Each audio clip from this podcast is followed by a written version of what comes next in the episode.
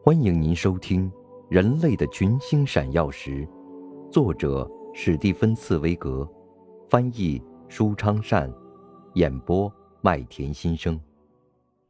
第六十六集：歌德晚年的爱情悲歌。约翰·沃尔夫冈·冯·歌德，德国伟大诗人，以书信体小说《少年维特的烦恼》和诗体悲剧。浮士德传世。十九世纪的前二十年，身为魏玛大公国枢密顾问的歌德，几乎每年都要去波西米亚的卡尔斯巴德或玛丽恩巴德旅行和疗养。一八二一年八月，他在玛丽恩巴德时寄居在房东阿玛丽·莱夫佐太太家中，和房东太太的大女儿乌尔利克认识。乌尔利克正值妙龄少女。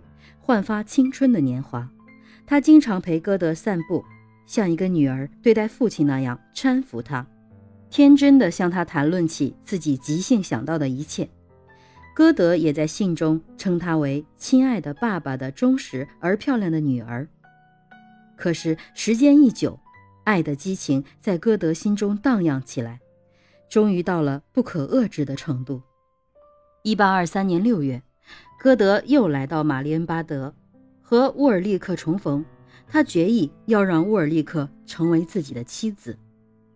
七月，魏玛大公国的卡尔·奥古斯特公爵也抵达该地，歌德就请他带自己向乌尔利克求婚，但结果却只是一番委婉的敷衍。八月，乌尔利克一家从玛丽恩巴德去卡尔斯巴德，歌德亦尾随而至。并在那里度过了自己的七十四岁生日。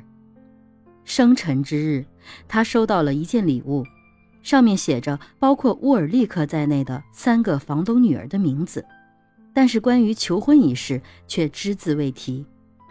莱夫佐太太请求公爵无论如何也要晚些时候把拒婚的事情告诉他的枢密顾问。